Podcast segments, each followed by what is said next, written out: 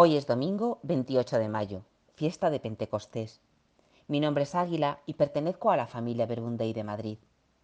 Hacemos silencio y nos ponemos ante ti, Señor, con el deseo de que tu palabra sea lluvia que empape nuestra vida.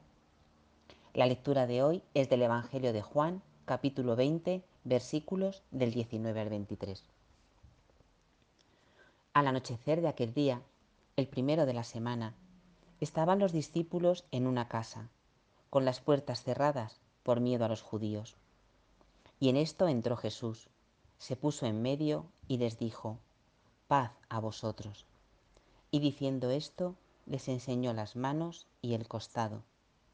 Y los discípulos se llenaron de alegría al ver al Señor. Jesús repitió, paz a vosotros. Como el Padre me ha enviado, así también os envío yo. Y dicho esto, sopló sobre ellos y les dijo, recibid el Espíritu Santo. A quienes les perdonéis los pecados, le quedan perdonados. A quienes se los retengáis, les quedan retenidos. En este relato se nos presenta la venida del Espíritu Santo que tiene lugar en un lugar concreto, en un momento concreto y a un grupo en concreto. Pero si releemos los relatos de, la resurrección, de, de los encuentros con Jesús resucitado, descubrimos que en todos ellos hay mucho movimiento.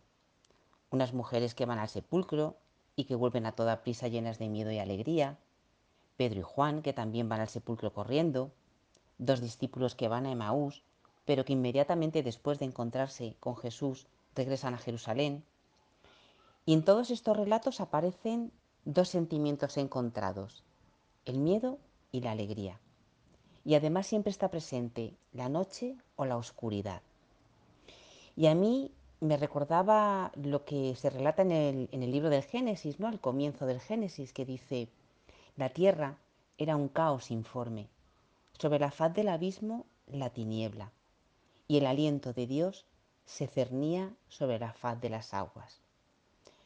Los que vivieron con Jesús se encuentran en, un estado de caos, ¿no? De, oscuridad ante la pérdida de su maestro. No entienden lo que ha pasado.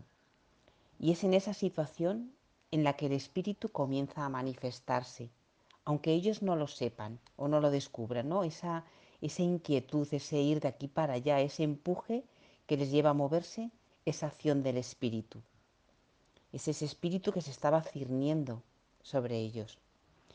Y es ese mismo espíritu el que hoy se cierne sobre nosotros, sobre nuestras dudas, sobre nuestros recelos. Un aliento divino sin el que no podemos vivir, ¿no? Como, como un bebé al nacer que lo primero que hace es inhalar ese aire que le hace vivir. El espíritu es la fuerza que nos saca del caos, que quizás nos provoca miedo porque no sabemos a dónde nos lleva, pero que también nos sumerge en una profunda alegría. El espíritu es la fuerza sanadora y salvadora de Dios. ¿Qué fue lo que ocurrió de, novedoso en, ese Pentecostés primero? ¿no? Pues lo que ocurrió fue que los discípulos recibieron el Espíritu Santo, ¿no? que acogieron en sus vidas ese Espíritu que se les daba como don, que tomaron conciencia de ese impulso divino.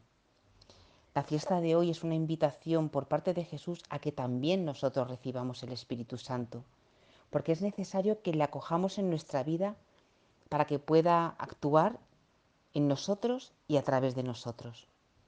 Hoy pedimos a Dios que nos envíe una vez más su Espíritu, que es don, pero que también es tarea, la tarea de buscarlo y alimentarlo. Y para ello contamos con la oración, con la palabra y con la Eucaristía. Hoy puede ser una buena ocasión para preguntarnos, ¿qué espíritu nos empuja? ¿Cuál es el viento que nos lleva? ¿De dónde y hacia dónde sopla? Pues ojalá que llenemos de Espíritu de Dios cada minuto de nuestra vida, que nos lleve a saborear todo.